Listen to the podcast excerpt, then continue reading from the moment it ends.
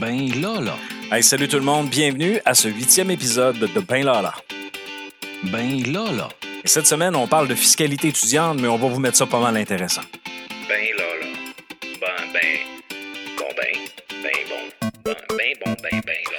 Oui, je dis qu'on va vous mettre ça intéressant parce que j'ai assurément déniché la personne euh, qui va vous intéresser à écouter pour parler du sujet. Euh, nul autre, ma collègue Marie-Ève. Euh, mais avant de vous la présenter, je voulais vous rappeler euh, que nous avons mis disponible euh, dans les deux dernières semaines euh, deux hors-séries sur le site benlala.ca. Un avec une entrepreneur autochtone qui s'appelle Mélanie Paul et euh, le deuxième qui est euh, le chroniqueur à Salut Bonjour euh, sur semaine, Mathieu Roy. Donc, deux entretiens qui sont euh, très différentes l'une de l'autre, mais euh, très pertinentes dans leur profondeur et dans ce que ce qu'on apprend sur nos invités. Alors, je vous invite à aller consulter ces épisodes-là de hors-série. Euh, J'en profite également pour vous remercier. Euh, je, cumule euh, de façon régulière le nombre d'écoutes de, de Ben Lala, que ce soit pour le hors-série et le, en fait la série normale. Et nous avons dépassé le 10 000 écoutes. Alors, je voulais vous remercier parce que quand j'ai dé- démarré ce projet-là, je pensais pas que, je pensais pas avoir une portée euh, euh, avec autant d'écoute. Alors, euh, je voudrais non seulement vous remercier d'être là et d'écouter ce que l'on fait, je voudrais également remercier toutes les personnes qui, qui ont accordé des entrevues, qui, qui ont pris le temps de venir vous parler dans le concept de cette émission-là. Euh, sans, sans ces personnes-là, il y aurait assurément moins d'écoute. Alors, euh, merci beaucoup de créer un, intérêt de par vos interventions. Euh, et merci également à mon ami Sylvain Carbonneau qui, euh, qui, qui a mis du sien également pour euh, me donner un coup de main et co-animer le hors-série que nous vous offrons de façon mensuelle. Juste vous dire également que dans les prochaines semaines, j'ai encore des invités que, dont lesquels je vais vous faire découvrir et ces invités-là vont vous parler de sujets intéressants. Euh, je vais euh, et ce que je trouve intéressant, c'est quand on me contacte et qu'on me dit, écoute Benoît, on aurait telle telle telle opportunité ou tel tel tel sujet à discuter avec toi. Est-ce que ça t'intéresse? Alors euh, eh bien oui, ça m'intéresse. Alors n'hésitez pas à, me contacter euh, euh, via euh, la page Facebook de Ben Lala Balado et ça me fera plaisir de parler avec vous et de voir si votre participation peut ajouter au contenu de Ben Lala. Alors, sans plus tarder, voici notre invité de la semaine. Attention, attention. Voici notre invité de la semaine. Alors, cette semaine, euh, à Ben Lala, on reçoit une de mes collègues euh, chouchou euh, sur notre département comptabilité et gestion du cégep de Chicoutimi. Je l'aime comme une sœur. Elle s'appelle Marie-Ève Tremblay. Je t'ai invité parce que tu donnes notamment le cours de, fiscalité à nos étudiants de troisième année. Et je pense qu'un sujet qui est un peu lourd et tabou et un sujet qu'on ne veut pas nécessairement toujours aborder, c'est la fameuse, en fait, c'est la fiscalité étudiante. Et moi, je me souviens quand j'étais étudiant, euh, je savais pas trop euh, comment me placer là-dedans. J'avais souvent deux jobs en même temps. Puis là, on arrivait, on faisait les impôts, puis on se ramassait à payer de l'impôt, euh, puis on savait pas trop pourquoi. Puis bref, c'était un peu bizarre. Alors, je vais commencer avec ma première question, Marie-Ève. Euh, C'est-tu vrai que les étudiants payent pas d'impôts? Si tu savais comment j'aime ta question, Benoît, en fait, c'est une des premières choses que je clarifie quand j'ai mes étudiants dans mon cours de fiscalité. Souvent, on a, on a déjà entendu ça, le fait qu'un étudiant, ça ne paye pas d'impôt. En fait, ce n'est pas un statut d'étudiant qui fait qu'on fait on paye pas d'impôt, c'est par rapport à nos revenus. Donc, de par la force des choses, souvent, un étudiant n'aura pas un revenu très élevé. C'est de par ce fait-là, en fait, que l'étudiant ne paye pas d'impôt et non pas par son statut d'étudiant. Et puis moi, actuellement, je fais des cours à la maîtrise et je donne toujours en exemple, mais regardez, moi, j'en fais des cours à la maîtrise, puis je travaille aussi au cégep. Je vous le dis, si vous voyez mon, mon T4, j'en paye effectivement de l'impôt. Donc, c'est pas un statut d'étudiant qui fait qu'on paye pas d'impôt, c'est plutôt par rapport à l'addition de tous nos revenus qu'on a eu dans l'année.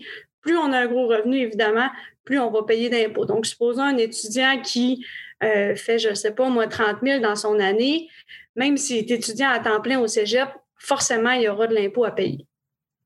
Euh, on parle d'impôts à payer. Euh, on a vécu des mesures cette année, en fait, en 2020, euh, pour ceux qui, justement, qui se sont ramassés sur, le chômage à cause de, la COVID. Donc, on parle de la, de la PCUE, de la PCU. donc, ces étudiants-là, est-ce qu'ils vont payer de l'impôt s'ils ont bénéficié d'un aide quelconque dans le contexte de la COVID? en fait, encore une fois, ça revient un peu à notre première question. Ça dépend de combien ils ont gagné dans l'année. Donc, on va dire que grosso modo, quelqu'un qui gagne en bas de 15 000 dans l'année, incluant par exemple la PCU, on est certain dans le fond que la personne n'aura pas d'impôt à payer parce qu'on a un crédit d'impôt qu'on appelle montant personnel de base, qui vient dire que grosso modo, en bas de 15 000, personne ne paye d'impôt. C'est sûr que si l'étudiant avait gagné déjà 20 000, euh, il a reçu deux mois de PCU, donc deux mois fois 000. Il se retrouve à 24 000. Forcément, il, y a de très bonnes chances qu'il paie de l'impôt. Par contre, si l'étudiant avait gagné 10 euh, 000 puis il a eu juste 2 000 de PCU, ben, à ce moment-là, il n'y aura pas euh, à en payer. Et puis, tu sais, la PCU, il y a beaucoup de gens qui ont critiqué un peu la mesure en disant, mais tu sais, je vais devoir payer de l'impôt en fin d'année. Pourquoi on ne m'enlève pas l'impôt tout de suite? Bien, en fait, euh, le montant qu'on paye d'impôt sur la PCU, ça dépend de notre revenu. par exemple, quelqu'un qui gagne 60 000 par année, qui a reçu 2 000 de PCU, forcément, il va payer de l'impôt. Par contre, son enfant qui, lui, gagne 10 000 puis a reçu 2 000 de PCU n'en payera pas. Donc, le montant d'impôt qu'on paye, ça dépend de l'ensemble de nos revenus. Plus on gagne, plus l'impôt sur la PCU va être importante. Donc là, tu parles de l'ensemble des revenus. Puis euh, je, trouve ça intéressant, ça m'amène une sous-question. Euh, quand tu parles de l'ensemble des revenus, je te donne un exemple. Je sais pas, moi, je, suis étudiant, euh, je gagne, mettons, 12 000 par année à temps partiel dans une entreprise. Puis des fois, je fais des contrats de manœuvre ou, tu sais, je, fais de la tombe de pelouse, puis ça me génère, je sais pas, un revenu de 7-8 000 pendant l'été. puis sont, en fait, je suis payé en argent. Est-ce que, est-ce que je dois les déclarer? Est-ce que je dois les cumuler? Comment ça fonctionne? Mais en fait, la vraie réponse en termes d'impôt, c'est un, un, système d'autocotisation. Ce qui veut dire qu'on se fie sur la bonne foi des gens pour déclarer leurs revenus. Euh, la personne qui fait de la tonte de pelouse, est-ce qu'elle a vraiment un papier qui dit écoute, moi, j'ai tondu de la pelouse pour M. Tremblay, puis j'ai gagné cette année 1000 dollars? Possiblement pas, mais la vraie réponse fiscale, oui, effectivement, ça doit être déclaré dans la déclaration d'impôt parce que c'est un revenu en soi. Donc, le cumul, du, dans, le fond, ce qui va déterminer notre braquette d'impôt, comme on peut dire, ça va être la totalité de tout l'argent qu'on a fait puis qu'on a déclaré dans l'année. Tout à fait. Puis là, ben, quand, quand, mettons, on prend nos revenus total, ben, je présume qu'il doit y avoir des déductions possibles. Euh, euh, ça m'amène un peu sur la prochaine question. Euh, le contexte de télétravail a amené bon, des nouvelles déductions. Ben, en fait, je présume qu'il y a des, déductions qui sont, qui sont arrivées par rapport à notre revenu. Par exemple, je ne sais pas, moi, sur Internet, ainsi de suite. Y a-t-il quelque chose qui, qui, est maintenant déductible lié avec le, le télétravail? Oui, tout à fait. C'est une nouvelle mesure qui vient, euh, vient d'arriver en 2020. Évidemment, le contexte de pandémie a amené ça. Euh, il y a beaucoup de gens qui se sont retrouvés à faire du télétravail. Alors, euh, évidemment, quand on est en télétravail, ben, ça sous-entend que possiblement on doit augmenter, par exemple, la vitesse de notre, de notre Internet à la maison. Il faut s'équiper, il faut s'acheter un deuxième écran, il faut s'acheter une chaise d'ordinateur, etc. Donc, le gouvernement y a pensé. Puis, en fait, il a euh, amené cette fameuse déduction-là pour le, pour le télétravail euh, qu'on peut mettre dans notre déclaration d'impôt. Donc, il y a deux façons, il y a deux méthodes qu'on peut utiliser pour euh, aller soustraire, dans le fond, aller mettre une déduction qui va faire en sorte qu'on va payer moins d'impôts. La première méthode, c'est la méthode assez simple qu'on appelle la méthode à taux fixe temporaire. vous en avez possiblement entendu parler. En fait, ce que ça fait, c'est que vous avez droit à 2 dollars par jour pour le télétravail. Fait que supposons que moi, j'ai travaillé 100 jours en télétravail, mais je fais 100 jours fois 2 dollars, j'ai le droit à 200 dollars de déduction autant au provincial puis au fédéral. Et il y a aussi une méthode qui est la méthode détaillée, euh, qui, là est beaucoup plus complexe, là, qui demande de sortir des factures, par exemple, de combien me coûte mon loyer, combien ça me coûte d'hydro, combien ça me coûte de taxes, etc. Et non seulement il faut sortir toutes ces factures-là, mais il faut faire un prorata euh, par exemple, euh, la grandeur de la pièce par rapport à toute la maison, le nombre d'heures de travail qu'on passe dans cette pièce-là par rapport au nombre d'heures totales par, semaine. C'est assez complexe. Là. Euh, je vous dirais que moi, quand je l'enseigne, je dis à mes étudiants, mais écoutez, vous avez le choix entre la méthode super simple qui est 2 par jour ou la méthode détaillée. Évidemment, ça se peut que la méthode détaillée vous donne un plus gros montant. Si vous voulez vous lancer dans la méthode détaillée, parfait, mais sachez que euh, ça demande quand même, là, euh, quand même plus de temps. ça m'amène une sous-question, ça, parce que, puis je ne sais pas si tu vas avoir la réponse, parce que, imaginons, justement, je suis étudiant au collège, puis j'habite chez mes parents. Euh, est-ce que mes parents, eux également, puis qui sont prêts à faire du télétravail, est-ce que tout le monde, enfin, est-ce que c'est une personne dans, une, dans un foyer qui peut faire les déductions sur son rapport d'impôt ou tout le monde peut le faire? Non, tout le monde peut le faire, effectivement. Il euh, faudrait que je, je, vérifie pour être sûr à 100 là, mais de mémoire, ça ferait du sens que tout le monde puisse y avoir droit parce que tout le monde a un revenu de travail. Tout le monde est en télétravail, donc forcément, euh, tout le monde aurait droit à cette. Euh, ça serait logique. mais peut-être effectivement qu'il faut y aller au prorata du nombre de personnes, mais il faudrait que je valide l'information. C'est une bonne question. Parfait. Ben, merci, Maria. Tu me reviendras avec ça. On pourra peut-être l'écrire dans, dans, la publication de notre, euh, de notre euh, du podcast.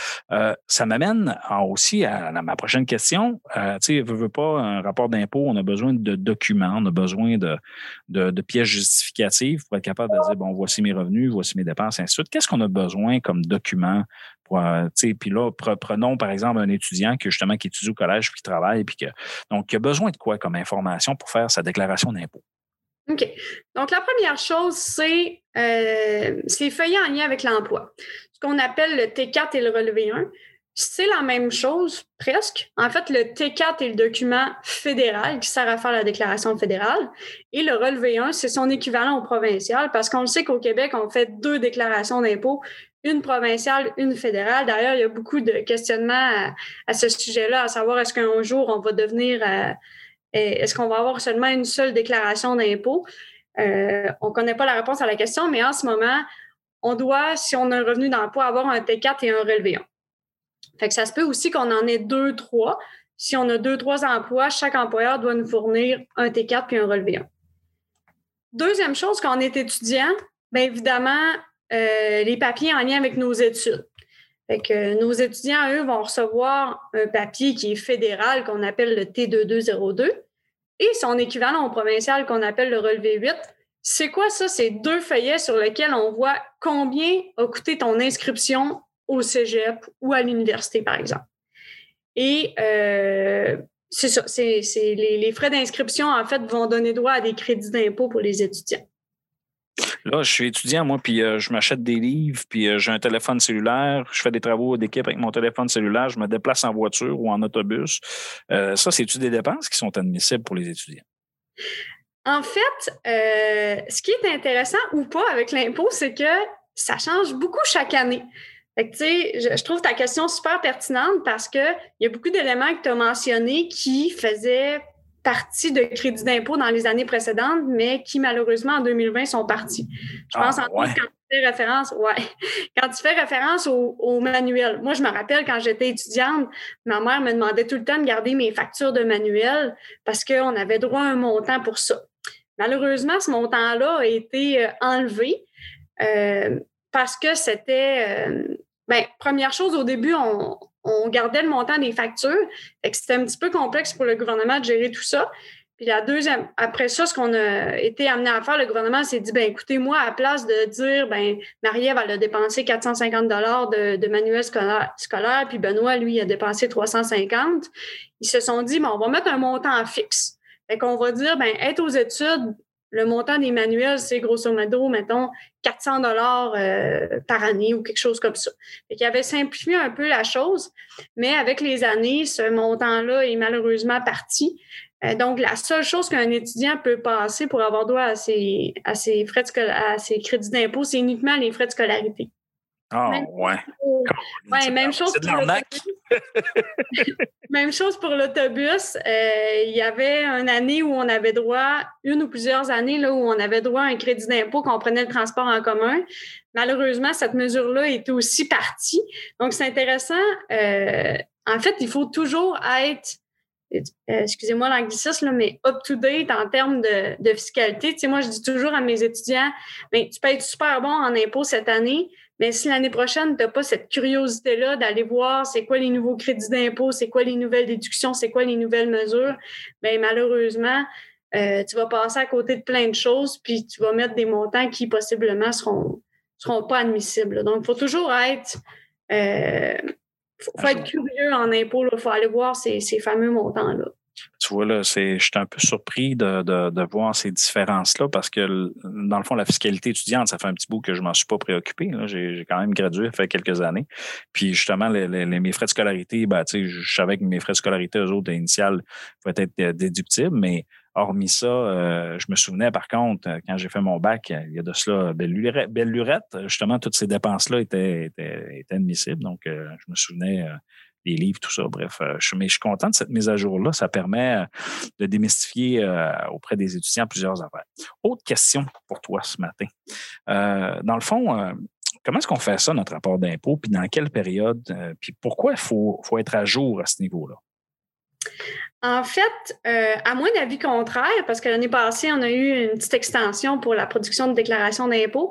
Normalement, on a jusqu'au 30 avril de l'année suivante pour produire nos déclarations d'impôt. Qu'est-ce que ça veut dire, ça? Je suis un étudiant ou je suis un particulier, comme toi et moi. J'ai travaillé en, 2020 ou j'ai eu des revenus en 2020. J'ai jusqu'au 30 avril 2021 pour produire. Alors là, on est dans la période de production. Il y a possiblement des gens qui ont déjà reçu tous leurs papiers, qui peuvent déjà commencer à faire faire leur déclaration d'impôt, mais on produit les déclarations d'impôt de l'année précédente, donc du 1er janvier au 31 décembre 2020. On a jusqu'au 30 avril 2020 pour produire. Euh, est-ce que cette date-là va être extensionnée comme l'année passée? Si on se rappelle, l'année passée, avec la, avec la pandémie, on avait donné jusqu'au début septembre. En ce moment, il n'y a rien qui a été annoncé à ce sujet-là, mais euh, c'est peut-être une éventualité là, que le gouvernement décide de retarder encore une fois la production de déclarations d'impôts. Oui, excuse-moi, je, je te laisse aller.